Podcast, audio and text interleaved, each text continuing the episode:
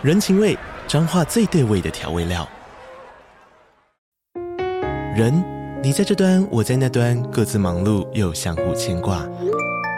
情，街角的吵杂声传递温暖与思念。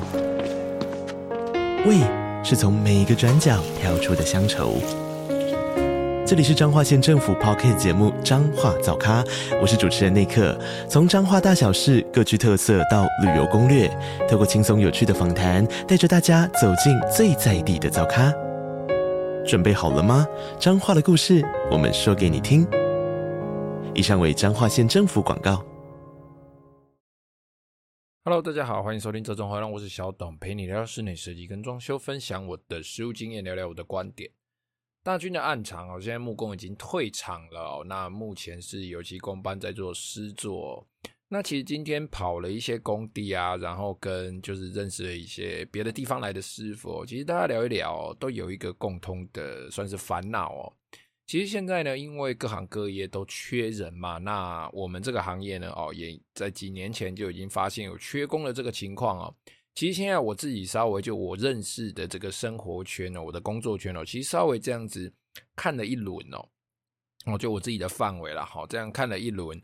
嗯，好像大家都是平均最年轻的年龄哦，最年轻的大概也就二十几岁哦，而且二十几岁是快三十的那种二十几岁哦，那最多的呢，哈，目前来说年轻部分最多的哦，大概是在。啊，三十出头岁啊，三十五六岁，三十一二岁哦，也就是说哦，以现在来说哦，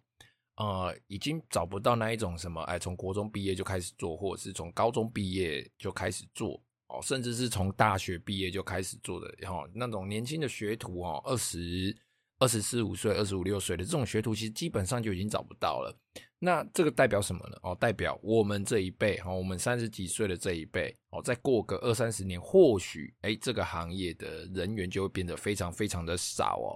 那其实我觉得也也不要这么说啦，哈，光是我夸看现在的老师傅这个阶段哦，就现在老师傅有的做到六十几岁都还在做，为什么？因为没人做，哦，没人做，但是工作来的哦，有一些人情压力啦，哈，或者是。呃，一些其他的因素啦，哦，他们逼不得已必须去做。可是当他们退休之后呢，哦，这些四十几岁、五十几岁的师傅，哦，可能再过个几年又再退休，这断层其实是非常非常严重的哦。那未来是不是真的会出现缺工，或者是说，哎，涨价？哦，毕竟有供给有需求嘛，哈，这个供需法则。呃，未来哦，这个工资会不会涨得更多？大家以后装修是不是会更贵？那我们是不是会变得跟啊欧美市场一样哦？就是诶做这个装装修啦，哈，或者是做这些算是高阶手工艺哈，这些需要技术性工作的哦，这个价格是不是越垫越高？那导致消费者哦，这在付这个钱付预算的时候，是不是呃必须越付越多？那甚至兴起一波 D Y D I Y 风潮，这个不知道，但是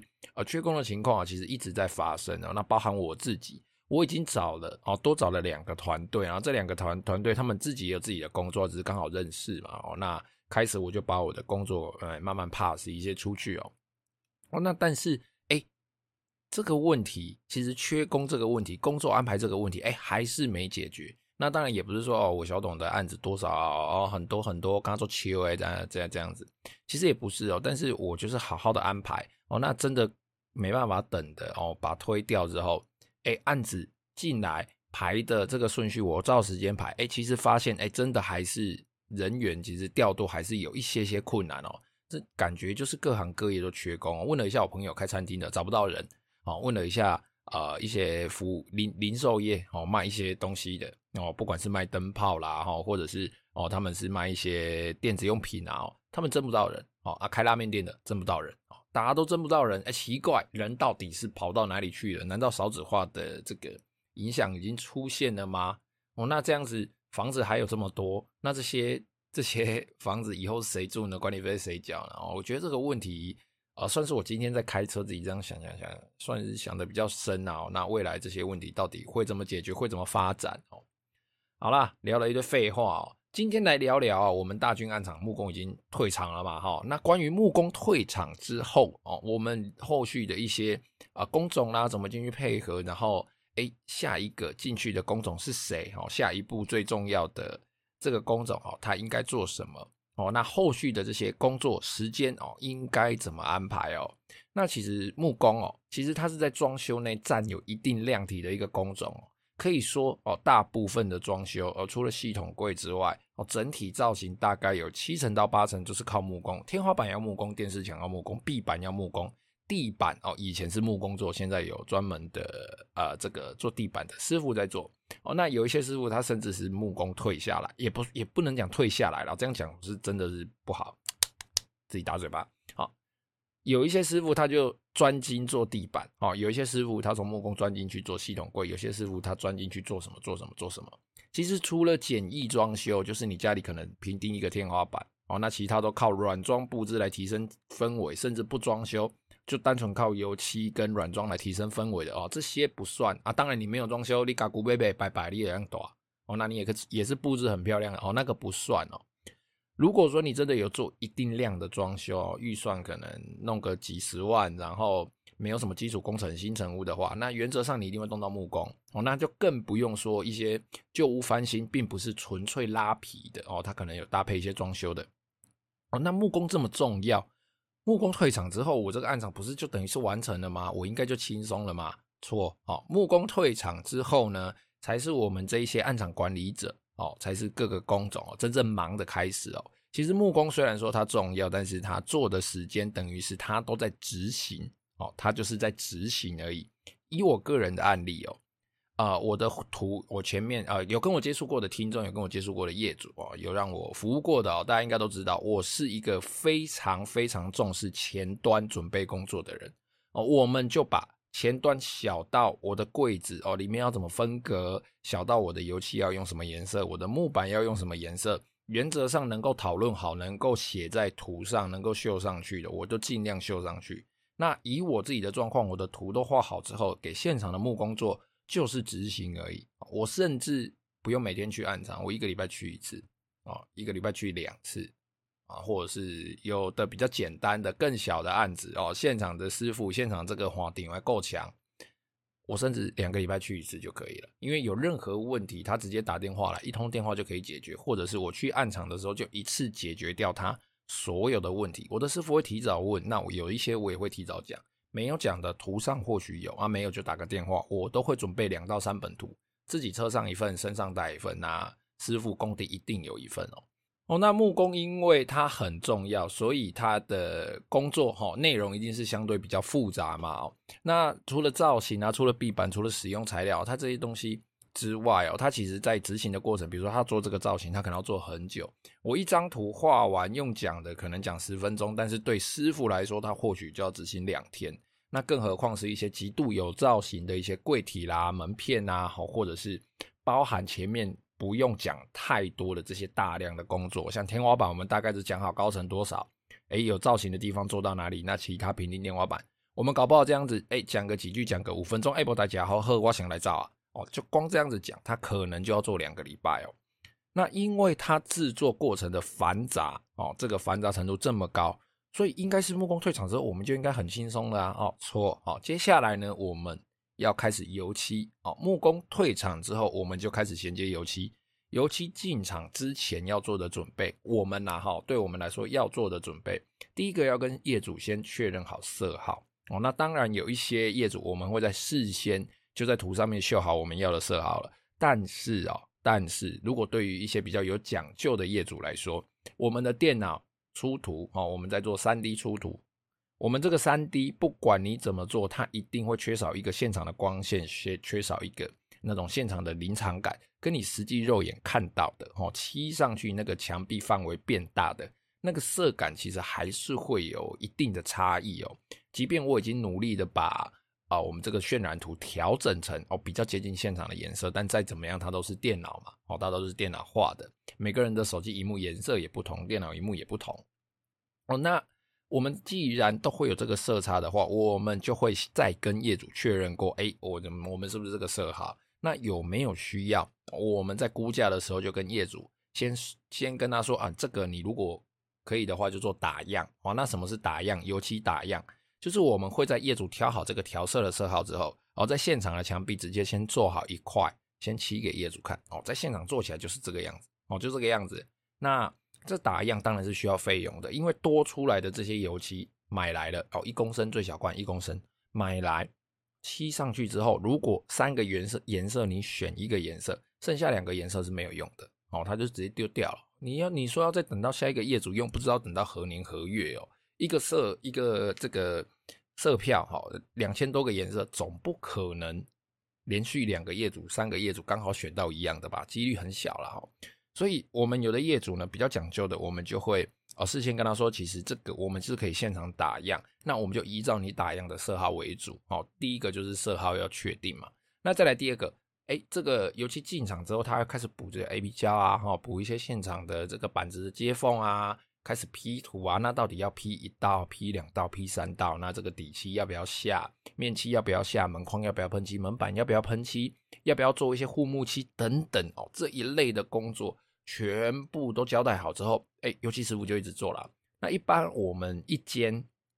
两房的啦，哈，我们以两房的来说，三房两房哦，大概这个范围哦。呃，如果我们平顶天花板全做了，然后再加上一些比较特别哦，几个几个这个做特别漆做的，比如说斯曼特，哦，比如说乐土，哦，或者是一些门框啊、门片啊改颜色的哦，那一般的墙壁做个壁漆、做个跳漆这样子啊，天花板都有做，这样子原则上做起来大概都是两到三个礼拜的工的的工期啦哦，这个工期大概都需要两到三个礼拜哦，他会把它整个完成。哦，那油漆这一段时间，工期这一段时间一样嘛？我就是去交代完之后，哦，那有师傅在做。我这两到三个礼拜我在干嘛呢？我要去安排哦，跟业主协调，比如说，哎，网络哦，什么时候要来做这个数据机的安装？光纤什么时候拉进来？哦，那有天然气，如果是买新成屋的哦，这个天然气啦、瓦斯啦，然后这个挂表的部分啊，如果说有做厨具的话，厨具的安装、系统柜的安装哦，什么时候要进来？五金的收尾，水电的收尾哦，这些时程的安排、时程的安装，我们必须要抓准油漆结束或油漆收尾的那一两天哦，抓紧那个时间就开始安排。因为通常做到油漆这个阶段哦，大概距离完工时间可能都剩下呃两个月以内哦。如果比较大厂的话，可能还会剩两个月；如果比较小厂的话，可能做到油漆都已经剩半个月、剩一个月不到了。那很多大楼六日又都不能施工嘛，哦，所以。这时间上就会比较紧迫。好，那这个油漆做完之后啊，我们就会开始哦安装系统柜啦。那当然系统柜这个有例外啦，有的人在油漆之前做，有的人在油漆之后做，但不管哦，油漆做完之后就可能会安装系统柜哦。那水电就进来开始收尾嘛，哦，做一些插座，做一些开关，安装灯具等等哦这一类的东西。那木工还是要再进场哦，木工要进场，他要进场去安装这些柜体的五金哦，比如说手把，比如说锁哦，有一些人会在。油漆之前就安装了，那有一部分的手把我是都会在油漆结束之后再安装，因为油漆的时油油漆的时候难免会滴嘛，哦滴个骨烟嘛。那手把如果说它是金属制，然后呃形状比较复杂一点的，或凹凸比较多一点，或者是它就是有一些凹洞啊，油漆滴进去非常难清哦，真的非常难清。所以我宁愿等到哎油漆结束之后，我再来一并安装这一些呃比较不好清洁的手把哦，这样子。我就不会有漆卡在里面，要到时候在那边抠抠抠，不小心又把手把的这个金属的漆面给抠坏哦，这算是一个小小可以注意的地方哦。那再来就是安装一些门片哦，那还有就是安装地板哦。那但是呢，安装地板之前哦，水电要弄完，木工要弄完，然后冷气啦，一些需要踩梯子哦，或者是说你会有重型机具出入的这个工种哦，通通都要完成，或者是像水电哦，我们有时候在安装插座的时候。这个洞里面会有一些碎石子哦，这个碎石子哦，尽量都是让他们安装完之后，地板再进场哦，啊，地板进场就会把整个家里都扫干净，弄干净之后再铺嘛。好啦，那铺完了之后哦，剩下的就是一些家具的安装哦，一些比较轻型的家具安装进家具哦，但是但是这些家这些家具这些家电必须是比较不怕脏的，因为这个时候还没清洁哦，这个时候还没清洁。就是那一些，比如说啊内嵌式的家电哦，也这个我就会安排在油漆地板结束之后哦，整个现场都已经相当干净了嘛哦，大家都大致有出清过了哦，我们再来进行安装。那安装完之后就是清洁工班哦，先进再再进场了哦。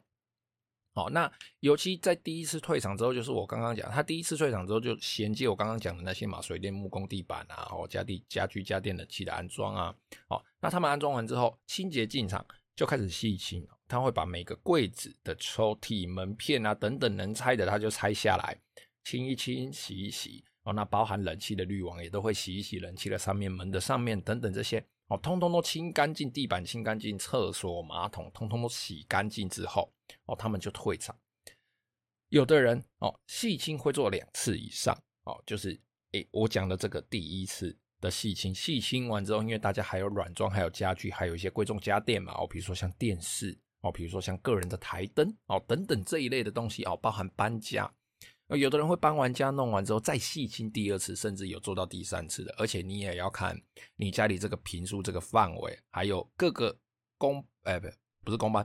各个工地，哦，它可能会因为你设计师因为现场的一些状况，或做一些工班的调整，哦，进场顺序的调整。所以细清能够一次清好，那当然是非常非常棒哦。但是因为细清完之后，空气中这个粉尘哦，它可能会需要一到两周的这个落尘时间。当然，如果你有用空气清新机，刚给尬哦，一直弄一直弄，让家里循环好一点的话，当然这个落尘的情况会变少。但是因为现在的空气其实真的比较差哦，哦，即便你这个落尘量哦，你已经大幅下降了。但是外面的空气还是很脏哦，这个还有我们人啊，因为常常出入嘛，人员这样进进出出，其实还是蛮容易弄弄脏的哦。但是至少会比你刚装修完还没清洁那个时候的那种粉尘会好很多，因为尤其其中的一个项目就是 P 图完之后，它要整个打磨，磨下来那个粉哦，真的是非常可怕。你就想说你那个太白粉撒的整间都是，哦，它就会非常非常无孔不入啊。哦，那那个手呢？你往那个桌板一摸，上面全部都是白白细细的粉，而且那个粉因为啊他们会有加树脂的关系哦，所以那个粉，你觉得在洗手的时候那个粉是洗不掉的，粉本人是防水的，你还要搓一搓哦。哦，讲远了，总之呢，细心的部分，有的人会做两次，有的人会做三次，呢它分别就会在软装。哦，不好意思，软装啊，然后搬完家之后啦，甚至入住之前，他们还会再来清一次哦。这个就是看个人的需求跟个人的习惯了。再来第四个哦，就是我们的软装就开始进来的嘛。那软装包含什么？包含一些地毯哦，软装包含了一些我们的窗帘哦，包含了家家里面的一些活动的家具，茶几啦、沙发啦、餐桌啦哦等等这些东西，还有电视啦哦，然后。啊，刚刚讲的个人的台灯嘛，哦，然后一些净水器啦，哦，等等这些东西就开始进场去做安装哦。那这个时候业主也会慢慢的把他的行李搬过来，哦，他自己的行李啊，拖着旅行箱啊，把他的衣服啊等等啊，找搬家公司啊这些东西慢慢搬过来，慢慢搬过来。那刚刚我讲的这些哦，搬东西、安装电器等等的，都一定还会再伤到油漆。哦，家里的墙壁啊，转角处可能会刮的到处都是。搬床垫的时候，搬床底座的时候，可能会刮的到处都是。但是切记哦，大家在施作的时候一定要小心你的地板。如果你有铺木地板，不管你是超耐磨还是什么地板，除了瓷砖之外啊，但瓷砖也是要小心的哦。如果你有铺那些木地板类的哦，一定要小心，千万不要伤到地板。这个时候你再伤到地板会非常非常麻烦啊。如果你要换新的话啦，那当然，如果你接受用修补的方式把它修修补补，哎，你的正轨啊，那那当然也是没关系哦。好，那在搬完这些东西之后，油漆就要再进场补漆哦。那这个时候进场补漆，原则上我们都是穿得干干净净的，然后脱掉鞋子，只拿家里要补漆的部分哦。除非你家有做烤漆哦，所谓的烤漆就冷喷漆啦哦。你有做冷喷漆的部分，然后你不小心做了，诶，撞到了一个呃无法修复的伤害哈。无美赛用电哎，它这个范围可能比较大，可能你把它撞裂了哦。那个时候就真的是非常壮烈哦。因为冷喷漆这种方式，它在补漆，它并不能靠说，哎，我拿了一支毛笔、一支棉花棒、一支补漆笔就把它点起来哦，哦，它是需要用喷的哦。那用喷的当然就会有飞漆嘛，哦，这个粉尘就会喷嘛，的烟啊烟嘎古耶。所以我们一旦要进场做这个补冷喷漆啊，那个时候真的是全员动起来哦。本来只要一个师傅，搞不好他补个一天或两天就搞定了哦。你如果补到冷喷漆，一定都两个人哦。第一个来哦，先把你家里。所有的家具、软装等等，凹凹凸凸这些东西，全部都用养生胶带包起来。再来第二个，围出工作范围哦，我们要在我们喷漆的那个地方呢，哦，用养生胶带贴出一个工作室。再来第三个，要去贴我要喷漆周围的墙面哦，看它断点抓到哪里哦。我们当然，比如说三平的部分，如果它都是平面，那当然就三平都喷嘛。如果我这个是凹凸的哦，有一些断面的，有转角的，有转折的，有线板的，我们就可以稍微诶把那些旁边不必要的地方贴起来，我们只喷跟这个损伤平面有连接的地方哦下去喷下去做补漆，那就会比较第一个节省成本，然后再来第二个施工速度快哦。那其实成本差很多吗？其实没有差很多。我今天都已经包成这样了，我今天喷一瓶跟喷五公分见方大小的，其实都是一样麻烦哦。只是我在喷哦，再喷一道、喷两道，哈，包含补土，哎，这个时间就有落差了。你不会希望说，我妈逼今天都已经要入住了，然后你油漆师傅来来整修，你还要再搞个三天啊？我人都已经住在这边了，弄一弄，我家里好像还是搞得跟工地一样哦。就我想没有人会这样子嘛，所以我们当然在补漆的这个过程都会希望越快越好。我一天能搞定，我就绝对不会拖到第二天哦，因为毕竟我们住住进新家了嘛。哦，那验收是一回事，验收有问题是一回事，但是当你家还要被贴的这个乱七八糟，然后弄得整间都是粉尘，都是那个喷漆的味道的时候，我想心里应该是会相当相当的不爽哦。再来第二个哦，讲完补漆之后，第二个验收家屋哦，那我们在验收家屋呢，交完屋之后验收，并不是说诶一天就验完哦，一定会让业主哦有一段时间的使用，比如说一周、两周，甚至到一个月。哦，那这一个月在使用的时间呢，原则上有任何问题，我们可能就会没有急迫性的话了哈，没有急迫性的话，我们可能就会收集这些小问题，诶，大概收集个三天，哦，一次去，再收集个两三天，再一次去，然后再收集个两三天，再一次一一次去，直到哦这些小问题哦。都全部都把它解决掉，哦那基本上验收就算完成了哦。那因为业主每天都重复使用这些东西嘛，琉璃台一直用哦，马桶一直用哦，那可能会有一些，比如说锁的时候没没有漏水，试压的时候没有漏水，诶，他在用的时候可能旁边没锁好，怎么样会滴水，或者是搬运的过程中不小心撞到啦等等啊哈，可能会一些漏水的情况，可能会有一些五金不顺的情况哦，可能会有一些诶后来才发现的小瑕疵，比如说墙壁撞到没补到。哦，那贴一下，贴一下，稍微哦，不是太过分的，我们原则上都会去做修补。那修补完、验收完、交屋之后呢，就是开始保固的计算了。我们当然不会说我一做完就开始算保固了，我们当然是验收完成，哎，没问题了，收完验收款了，好，收完尾款了，好，那就开始准备进行保固。哦，那这个保固呢，当然以我个人来说啦，呃，除非这个业主很鸡巴。他真的很鸡巴，很鸡巴。不过鸡巴的业主不要说保固了，搞不好妈他有问题，我连理都不想理他哦。哦，原则上你只要不是一个鸡巴的人哦，你只是一个正常人，那我们自己在保固呢，一定都是一年起跳哦。在一些非人为因素下了，我们一定都是一年起跳。那如果说哦，你今天是好朋友哦，业主变成好朋友，就像我们一些好业主嘛，一些警察先生之类的哦。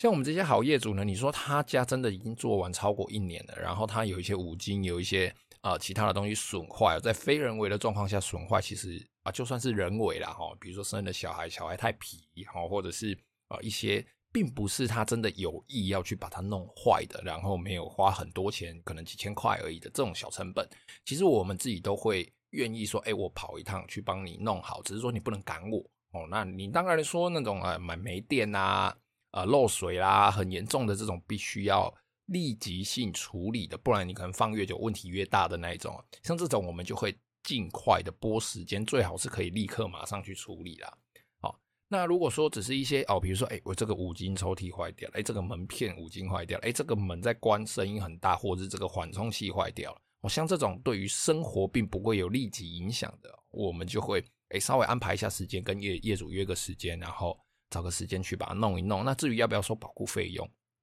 看情况啦，大部分是不会啦，因为毕竟你不会想要去跟你的朋友，就对你来说，它是一件很简单的事情。即便这个市场的行情是哦，你出去这一趟就是要收个一千五两千哦，那包含材料费不包含材料费这样。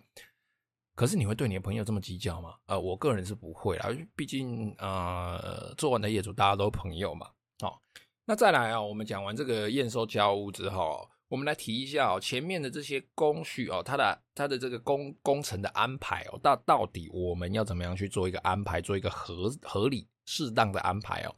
这边呢有一个重点哦，有一些人在安排呢，他很喜欢，比如说哎木工收尾接水电，直接比如说二十三号水电，二十四、二十五木工，二十六地板，二十七号冷气安装之类的了哦，顺序不一定对了哦。这么做会有一个问题哦，你的工班都不能够出现任何的状况，包含师傅生病哦，包含他今天早上突然肚子痛哦，包含他昨天吃坏肚子、喝太多酒等等之类的，你都不能够有这些意外，因为一旦你这些意，你这些时辰你压得非常非常的紧。那相对的，既然你有这个习惯了，你一定会跟业主说：“我跟你讲，我二三排这个，二四排这个，二五排这个，二六排这个，我跟你讲，你二期就可以入住了。”好，业主请好假了，哦，安排好搬家公司了，结果妈逼你在二七号没办法完成，哦，你可能出了一个小意外，师傅不小心吃坏肚子，肠胃炎没办法来做，一个 delay，后面通通都 delay。那后面可能延个一天，延个两天，延个三天，不管，但是你就会延到。屋主交屋的时间，因为我们台湾还是有一部分人哦，有有一部分的屋主，他们是有他们的信仰的。那你你因为你呃这个安排的不是那么的恰当哦，你安排的很急，哎，业主在他可能跨河洗干啊，都已经找好这个。要来做祈福法会的这个师傅了，哎，结果因为你一个安排没有安排好，然后你导致你就去延宕到了后面这些时间啊，不会去底下的木高北修双，有的人要安床，有的人要安一些太座，太座嘛，啊，随便，反正就是会有一些仪式，好，那你这些仪式你没有弄好，有些人要拜拜，人家都已经准备好了，结果你居然说，哎，我今天没办法交屋，要么你就是赶得要死，要么你就你完全交不出来，然后跟业主。在那边不知道怎么办，又要再演一天嘛？啊，演一天看又不一定看得到好日子嘛。好，那如果今天你是业主的话，这个部分我就会建议业主，呃，我们时间抓松一点，哦，我们宁愿严格多延一个礼拜或两个礼拜哦，你先入住，可以提早入住你就先入住，我们再来举行仪式哦，也不要为了一个好日子，然后把时间逼得超紧哦。通常我们会这样子安排啦，哈，比如说我的以量体来说啦，如果说我水电能够两天做完。哦，两天刚好两天做完，我可能会排个三天到三天半。哦，可能在第三天的时候呢，我会跟木工说，哎，你可以进来哦。但是如果你不能提早进来也没关系，你可以晚一天再进来。哦，或者是木工要做两天，哦，前面水电做两天嘛，木工做两天，但是我水电加木工，我给他五天的时间，我给他一周的时间。哦，这个礼拜就是水电跟木工两个人一起弄完就好了。哦，我多一天的缓冲期啊。那再来哦，可能地板哎，看一下这个地板大概三十平哦，卡扣式的可能要铺一天半一天哦，包含收边等等的哦。你大概几点来做？然后你做这里大概需要多久？哦，他可能需要三天半的时间，那我有可能就会抓到四天哦，或者四天里面一样再插一个工种进去，但是一样给他一点啊、这个宽裕这个阿苏比啊，给他一点阿苏比，我们就有一些弹性的时间可以调整。那如果说，哎，我真的都给弹性时间了，每个人都给半天、半天、半天，结果发现我的工班太强了，大家都一直往前、往前、往前、往前。那往前到一个程度，你就会累积出一定的弹性时间嘛。这个弹性时间，你可以去跑别的案场，哦，或者是你就直接打电话问下一个工班，哎，请问一下啊，这个冷气师傅好了啊，冷气师傅啊，你能不能够提早进来啊之类的。然后如果说他说可以就可以，不行就照原定计划嘛，反正你都排下去了。你跟业主约定好了时间，只要来得及就好，千万不要赶，因为你赶了哦，诶，师傅可以提早去就提早去啊，不能提早去就照原定计划嘛，那总比你业主你安排超赶的时间哦，然后你前面工班安排超赶的时间，结果到最后没弄好，没弄好大家都很麻烦，你搞不好要上班加班的嘛，要弄到八九点哦，所以呢。总结就是，我们在木工退场之后，基本上就已经进入了这个暗场它的收尾期哦。那这个收尾期，我们的时辰的安排啦、进家具、水电收尾、木工收尾等等，地板这些东西哦，其实我们都会排的比较精确一点哦。因为到这个时间呢，长时间执行的这个木工哦，因素已经确定哦。那前面可能会遇到的问题啊，比如说什么线没拉好啦、没有水啦，这些东西大概都已经处理掉了哦。后续都是一些外观的问题。我一些使用上的一些小问题，只要你前面有好好验收啦，你不要说妈逼前面那个水电哦，因为有有弄啊，你没验收啊，结果东西装修都已经做上去了，最后你才发现没有水没有电啊，线你又拉不出来，那你就头大了嘛哦。所以在我们正常前面有做好的情况下，到后端哦，到这个油漆快结束哈，木工快结束的这个时间哈，到我们验收哈，中间这一段时间到交屋这一段时间。其实这段时间你是可以非常的啊，怎么讲，精确的排出每一个每一个工种哦，然后每一个师傅、每一个家具啦，还有一些器具它进场的时间的哦。那如果说你家里已经进场到这个时间的话呢，你就可以开始问一下你的同胞或者是你的设计师哦，你大概什么时候可以进来哦？那如果说你家具还没有买，拜托在这个时候一定要赶快去看，赶快去买哦，准备跟他约好时间了哦，不然你到时候住进家里你就没有没有椅子可以坐，没有沙发可以坐了哦。好啦，那今天的节目就先到这边了。有任何问题，欢迎加入我的 IG 或是脸书，搜寻这种好，然后私讯我，也可以在 Apple Podcast 下面留下你的留言。非常谢谢各位今天的收听，拜拜。